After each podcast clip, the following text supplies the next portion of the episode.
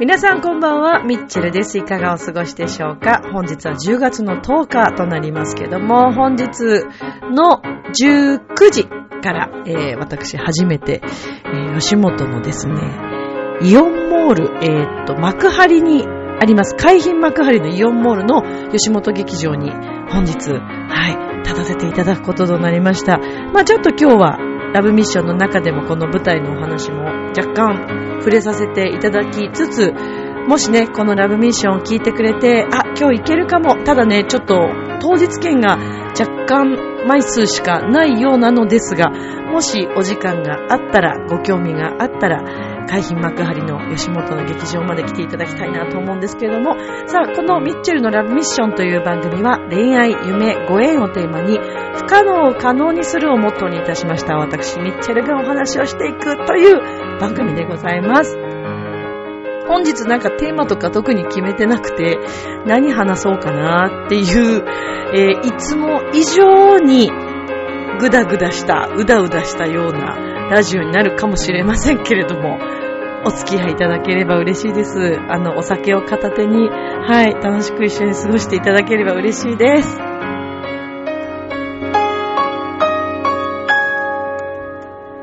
この番組は、ちょわへよ .com の協力のもと配信されています。それでは今週も始まります、ミッチェルのラブミッション。皆様、ウェルカム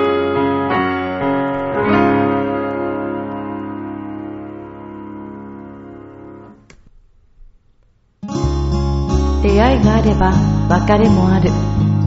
別れがあれば出会いもあるチョアヘオ .com を聞いているそこのあなたミッチェルと一緒に。ラブミッション皆様改めましてこんばんは。ミッチェルです。いかがお過ごしでしょうか？えー、本日は10日ですけども、まずあの冒頭にもちょっとお話ししましたけども、今日は、えー、10日19時夜の7時から、海浜幕張にね、イオンモールというね、あの、私もちょっとイオンモール行ったことがなくって、えー、ものすごい大きなショッピングモールっていうことを知っているのと、外からは見たことがあるんですけども、ちょっと今まで行く機会がなくてですね、実は今回初めてなんですけども、このイオンモールの中にですね、吉本の、えー、劇場が入っておりまして、はい、えー、本日は私たち25期生のネタライブ、そして初のコーナーライブということで、ネタ、今まではネタだけだったんですけども、今回はですね、えー、ちょっとそれぞれのコーナーで、あの、ネタ以外の面白いことも、はい、ございますというまあ、それだけちょっと申し上げておきたいと思うんですけども、え、ー、と、前売りはですね、えー、1000円なんですけども、もう今日は当日券になってしまいますので、えっ、ー、と、当日券は1200円だったかな。はい。で、ちょっとね、今回このチケットの枚数、当日券がですね、もしかしたら若干枚数しかもうないかもしれません。はい。ですので、えー、と、かなり、ま、ちょっと今回ね、売れ行きも良かったんだと思うんですけれども、あの、当日券がもしかしたらご用意できないということもありますが、もし海浜幕張お近くのリスナーさん、えー、お時間ありましたら遊びに来ていただきたいなと思います。ぜひよろしくお願いいたします。えっ、ー、と、10月10日、本日の19時スタートです。えっ、ー、と、私たちのこの出させてもらってるライブというのが、ラッシュという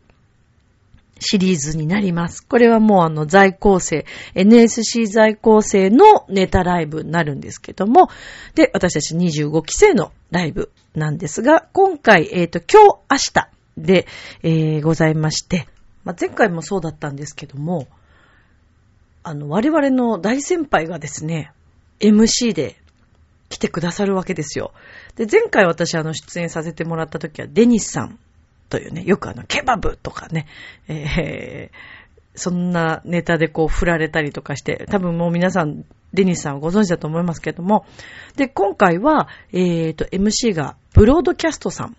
私たちの今日、今日10日はブロードキャストさん。そして、明日は、えー、レインボーさん。です。明日は私は出演しないんですけれども、なので今回、えー、今日、明日のライブは20組ずつが出演いたします。今日も明日も M1 1回戦残っている仲間がおりまして、これね、すごいことなんですね。あのー、私たちのこの25期、すごいんですよ。M1 第1回戦残るということ自体がもうなかなか難しい難関なんですけども、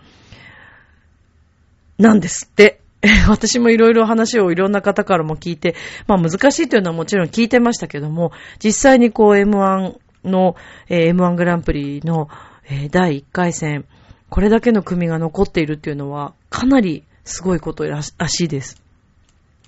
うちの、しかもですね、えー、うちの学年で何組か残っている中の、え、っと、な、え、っとね、えちょっと待って、5組ぐらいいるのかな ?4 組？4組、5組？ぐらいいるのかな。で、うちの、えっと、私たちの元クラス、もうちょっとクラス変わっちゃったんですけども、元々のこのクラスの中からですね、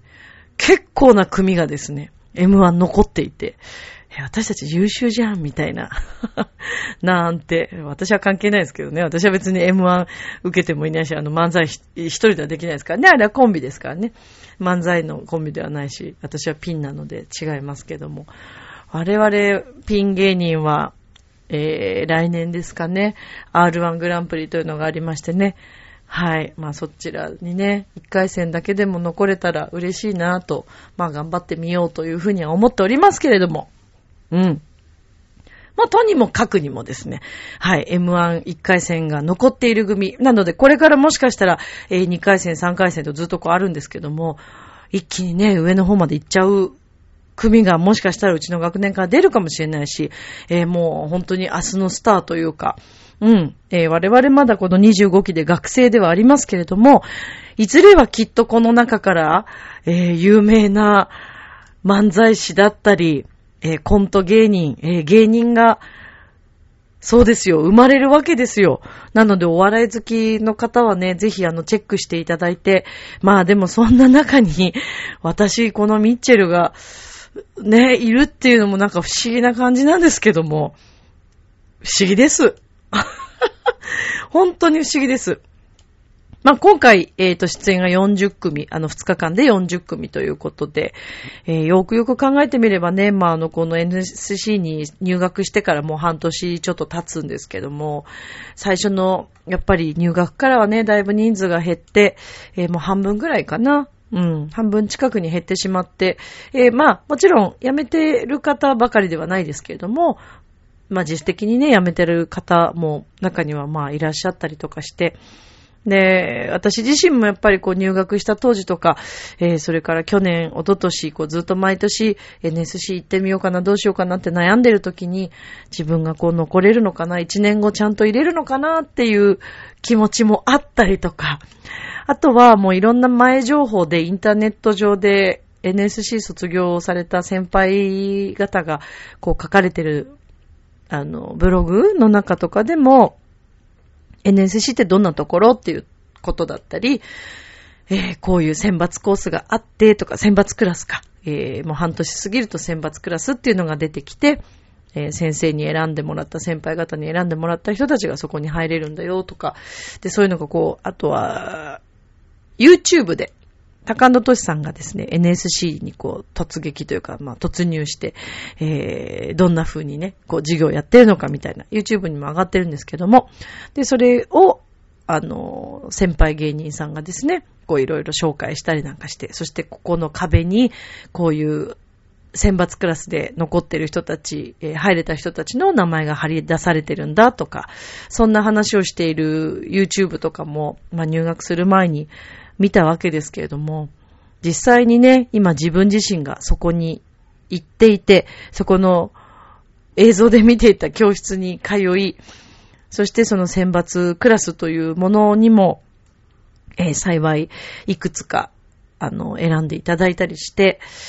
えー、あ、自分が今ここにいるんだなっていうことを今自分で実感していて、なんかすごく不思議な感じです。でも、やっぱり自分でつくづく思うのは、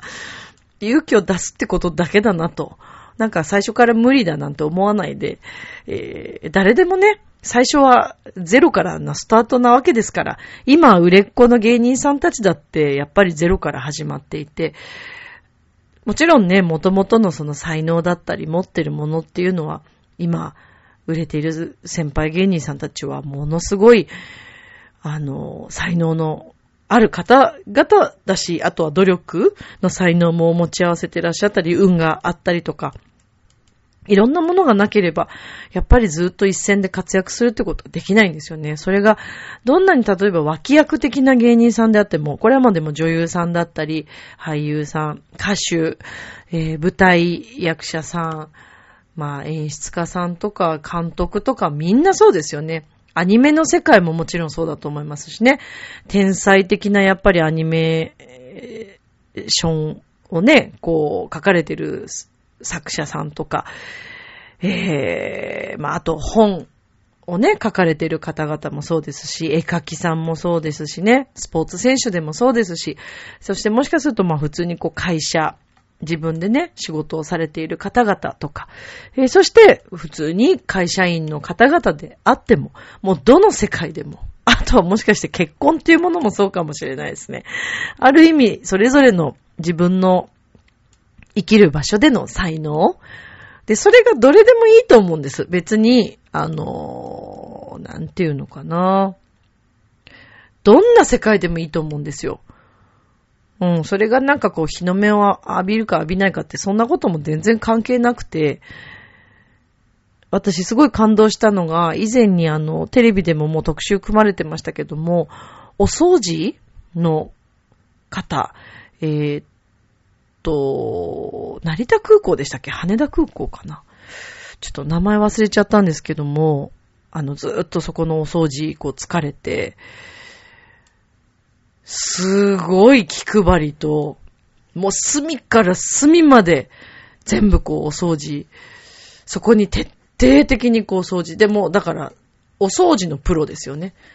うん。で、それで、あの、テレビで私拝見して、まあその方もす、いろんなとこからやっぱり、こう、ね、呼ばれるというか、まあもうその方が上になって、皆さんを指導されたりとか、すごいなぁと思って。うーん。いろんな世界に、それまではね、わからないですけども、私その世界を見たことがないのでわからないですけど、それまでは、その普通に上司からだちゃっと、例えばここを掃除しなさいって言われて、掃除するだけだったかもしれないですよね。でもそれを、その方は自分から自主的にもっとこういうところもこういうところもって、で、全部きれいに、で、やっぱりそれはこう気持ちよくお客様に使っていただきたいっていう、やっぱりそういう思いから、あの、そういうお掃除も徹底的に掃除のプロになられたというね、ああ、すごいなと思ったんですけど、うーんだからまだ見ぬ、こう、プロの世界っていうのはもしかしたらあるかもしれないですよね。いつもお仕事を毎日皆さんね、されて、それがバイトかもしれないし、契約社員かもしれないし、普通に社員さんかもしれないし、ちょっとそれは皆さんそれぞれの立場だと思うんです。学生さんもいると思うんだけど、なんかそういうこう、今自分の置かれてる場所で、まだ誰もやっていない、手をつけていないところを見つけていくっていう。で、そうやって自分のポジションもそうですけども、えー、それがまた会社のためであったり、家族のためであったり、なんといっても、どんな職種でもやっぱりお客様がね、いるわけですよね。何か対象になるお客様が、例えばものづくりしている方だって、えー、じゃあ例えばじゃあ車の部品を作ってる会社だとしましょう。そしたらお客様になるその、えー、車の会社のメーカーさんに喜んでもらえるようにやっぱり作るものとか。で、さらにはその部品、一つの部品が、えー、メーカーさんに行って車になって、最終的にはお客様の手に届くわけで、ね。そうですよね。だからその一つ一つやっぱり物という、ものづくりというものも、最終的にはお客様にやっぱりね、どんなに小さな品であってもそれがお客様の元に行くわけで、それからあとは電話対応のお仕事とかであってもお客様が相手になってるわけですよね。えー、お医者様。まあ人の命を預かっている職業の皆さんは、お客様というよりも、まあ一人の人のね、命をこう預かるっていうことになるわけですけれども、そうなった時にその相手の方、家族の方、みんなが喜ぶようにっていうね、えー、そういった診察とか、警察官とか弁護士さんとかだってそうですよね。どんな仕事であっても、本当に、あとはそうだな。奥様ね。えー、専業主婦の奥様が、お子さんのため、お父様、ね、ご主人のためとか、ね、家族のために、誰かが喜んでもらうためにっていう、なんかそういうところでの、こう、人のためにっていうのはね、すごくね、うん、まあ共通してる話なんだろうなっていうのは、うん、私自身もすごく感じるんですけど、なんか最初に話してたテーマからものすごい広がったけど、まあ、要はだからどの世界にもプロフェッショナルっていうね、そう。それは、あの別に評価されるし、されないはどっちでもよくて、あの、多くの人に評価されるかされないかとかじゃなくって、例えばじゃあ家族に、えー、お子さんに評価される、えー、お母さんもほんと最高のお母さんだよって、ね、言ってもらえたり、ご主人に君は本当に素敵な奥さんだねって、とか、まあ、あとは友達のリーダーをなんかね、こう買って出て、えー、そういう存在というのが、みんなからやっぱりありがたいって思われたり学校の先生もそうですよね。子供たちのために、学校のために。ああ、でももう最近私あのニュースも、あのラブミッションではあんまりそういう話をね、しないようにはしてますけど、あれ何ですか？兵庫県の学校さんの動画。皆さんニュースご覧になりました？あ、もう私もうショックでですね、なんかもうなん、どうしていいかわかんないね。なんでああいうことになっちゃうのか。まあ、ちょっとあれはよくわからないですけど。うん。なんか誰のためにもならないし、ものすごく、ごめんなさいね。はっきり言います。もう私今後、もうそういうこともはっきり言っていこうと思って。私が結構何話しても、ネット上でもさ、なんか前にあの不倫の話を、とか、恋愛についての話をラブミッションで話して、でもあの、ちょっと書いてみようと思って、そのコメント欄のところにも今日はこういう話ですとかって書いても、炎上すると思ったら全く炎上なんかしやしないっていうね。だからまあはっきり言いますけど、あの動画に関しても申し上げますけど、まあ多分大半そう思ってる方すごい多いと思うんで言いますけど、幼稚？本当に幼稚なことをしているなっていう感覚です、私は。拝見していて。もうね、もう、悲しいよね。同じ人間としてなんか悲しいです。でもね、私、まあ本当思うんですけど、まあ今日はテーマそんな決めてないからいろんなことうだうだ話してるけど、ああ、自分のやっぱりやってることっていうのが全て人間っていうのは帰ってくるんだなっていうのをね、常日頃割と最近もものすごく感じてて、ほんのちょっとしたことでもね、それ返ってくるんだよね。だからもう自分もほんと気をつけようと思うんですよ。うーん。過去にもね、自分自身が今思えば、あの時こういうことができてなかったなとか、えー、すごく人に対して、あの自分はその時はそういうつもりはなかったけども、今、後々考えてみるとものすごく失礼な態度をとっていたんだなとか、思ったりもすることもあるんですけど、うん、まあもうそれは過ぎちゃったからね、仕方がないとしても、やっぱりそういう自分のやったことっていうのは、まあいつまでもずっと引きずってね、反省するというよりも、まあ今後そういうことをしないように、自分で気づいたら直していくっていうことが大切なんだと思うし、で、自分が人にやったこと、人にやった態度とか、えー、ほんとちょっとしたことでも、それがまあ帰ってくるっていうのはもう間違いなくて。だからまあやっぱり人に対してものすごく親切に、あの大切に、全く赤の他人であっても、人に対して大切にこう接して時間を大切に使ってたりすると、自分も大切に扱われるっていうことは、もうこれは間違いないんだなぁと。うん、思います。あのー、そうだな。最近私自身もですね、まあ、ちょっと協力してほしいって言われて、協力することがあって、それは結構私にとっては、まあ、時間もちょっと取られちゃったりとか、それから、そうだな、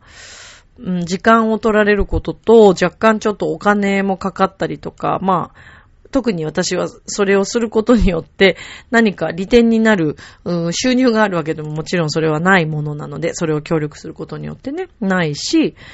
うん、ただ、私がそれをなんで買って出て一緒にこうややらせてもらってるかって、まあちょっと詳細は言えないんですけどあ、悪いことじゃないからね、全然悪いことじゃないんだけど、そう、それを買ってやらせてもらってるかっていうと、まあもちろん頼まれたからっていうのもあるんだけど、それだけじゃなくって、その、私が協力したことによって、いろんな人が喜ぶっていうところにこう、繋がっていくっていうことがあるんですよ。それを協力することによって。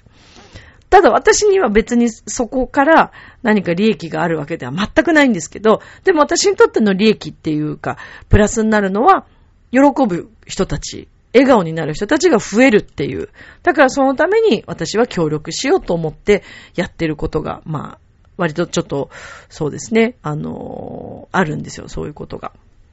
でもこれが不思議なことに、全くそことは関係ないところで、自分に返ってくることがあるっていうことに気づきまして、あ、こういうことなんだと思って。だからほら、カルマとかって言うじゃないですか。またごめんね、こんなスピリチュアルっぽい、また話をちょっと出して、もうこれ怖い話でも何でもなくて、まあ、何回もラブミッションでも言ってるけど、それはもうやったことがそのまんま戻ってきたっていうだけの話なんで、そうなんです。だから自分がどうされたいか、自分がどういうふうに生きていきたいかっていうことは、必然的に考えればわかりますよね。例えば自分がじゃあ、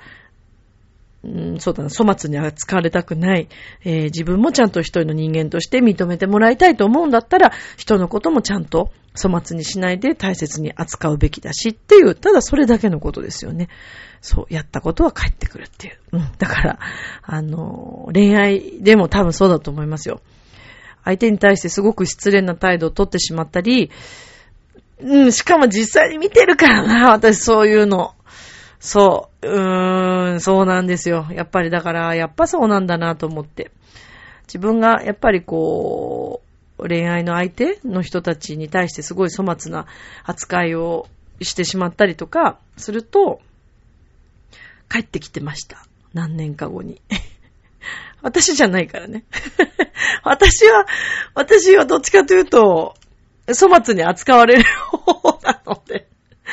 方でした。うん、もう、そうですね。粗末に。でも、粗末に扱われる方というか、扱わせてしまったんだと思うんですよね。その相手に尽くしすぎたり、安心感を与えすぎると、まあ、しょうがないですよね。だから、よく言うじゃないですか。あの、ダメ男を作るんですよとか、私すぐダメンズにしちゃうとか。それは、原因は正直女性の方にもあったりするんで、これでも男性においても言えることです。もし、あの、女性がね、すっごいわがままになっちゃって、もうどうしようもなくなる。それは、やっぱりそうさせてしまった側にも問題があります。まあ、それは悪いのは、そうなってる方なのかもしれないですけど、でもまあ、どっちもどっちってことですよね。うん。だから私は別に恨むとかそういうこともないし、あの、自分がね、その道を選んだなっていう、選んじゃったんだなっていうだけ。でも面白いですね。なんかこう、いろんな縁とか、えー、というのが、まあ最近私も新しい縁がすごくどんどんこう増えたり、仕事においてというか、まあこの今のね、えー、勉強させてもらってる、学校に通ってるっていう形で、まあ養成所ですけど、通ってるっていうこの中でも、いろんな変化を自分で感じてて、あ、こんなに流れって変わるんだなぁと思って。だから私あの、以前に関わらせていただきましたけども、皆さん覚えてますか？私何年前だったかなあれ。ちょっと懐かしいから今、ちょっと、私いつもこれピアノの部屋にこの本置いてあるんですけど、え、これ何年前だったっけ？何年前かな？ごめん、ちょっと何年前か忘れちゃったんですけど、浦安の、えー、っと、あれは U スタイルか。U スタイルの枠で、洋一郎くんと一緒に関わらせてもらった、えー、坂上陽子さんが書かれてて、えー、野寺さん、写真家の野寺、えー、春高さんが撮られてるこの写真と、刺繍ですよね。結婚のずっと前っていうのがあって。で、こちらをこの U スタイルの中でもすごい人気だったんですよ。ツイッターとかだったかな？で、ものすごく、あのー、坂上さんのそういった一言とかがものすごくこう、リスペクトされて、で、まあ、この写真集、えー、詩集になったわけですけども、この中でね、まあ、この中の詩って、要はだから結婚する前に、まあ、その、読んでおくとね、すごくいいなと、まあ、男女間に関しても、ものすごくこう、わかる、うーん、詩集なんですよ。私、これすごく、その時も感銘を受けて、で、これをね、洋一郎くんと、あの、洋一郎くんが音楽を作ってピアノ弾いて、私が詩を読ませてもらったんですけど、その中でね、私忘れられないね、この縁っていうね、そう。そう、前半が、なんかいくつか、そうそうそう、いくつかの場面というか、なんかこう分かれてるんですけど、コンテンツがいくつかあって、そうそう、その中の前半に縁っていうのがあるんですね。で、その縁という中に、まさにそういうことが書かれてるんですよね。そのちゃんとその自分が、ちょっとね、詩集なんで私ここで読んでしまうと、ちょっと申し訳ないので、でもただかいつまんで言うと、本当に自分がその必要な場所っていうか必要な人にこう出会うためには、ちゃんと別れなくちゃいけないっていうね、ことがね、こう書かれてる詩があるんですよ。ぜひ皆さん、あの、もしラブミッション、ラブミを最近聞いて、えー、このこと知らないよっていうリスナーさんいたら、結婚のずっと前という詩集、はい、坂上陽子さん書かれてます。野寺春高さんの写真。もう、表紙の写真も私大好きなんですよね、これ。で、あの、野寺さんの写真をバックに、あの、スクリーンでね、その写真集、写真を出して、えー、朗読させていただいたんです。かいつまんで1時間ぐらいのプログラムだったかな。そう。もうその時私はずっとこの本であの坂上さんにもサインしていただいて、それ私も持ってるんですけど、そうなんですよ。そこにも書かれて、だこれは、まあ恋愛だけじゃなくて、いろんなことにおける、その、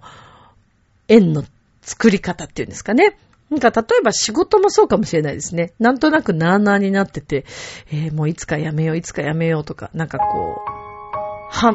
しっかりこう決まってない状態でふわふわしてると、まあ、ずっとそれがつな、続いちゃったり、嫌だなと思って、嫌だな、嫌だなと思って結局やめちゃうとまた次も嫌だなっていうことがね、続いたりとか。そうじゃなくてその場で、その場において、あの幸せをとかいい部分、楽しい部分っていうのをやっぱり見つけて、えー、自分でどんどんこう変えていく。もしくは違うんだなとか、自分の新しいステップなんだなと思ったら、次に進んでみるっていうのも、ね、進む。そのためには、覚悟が必要かもしれないですね。明日もスマイルで、ラブミッション。今日もありがとう、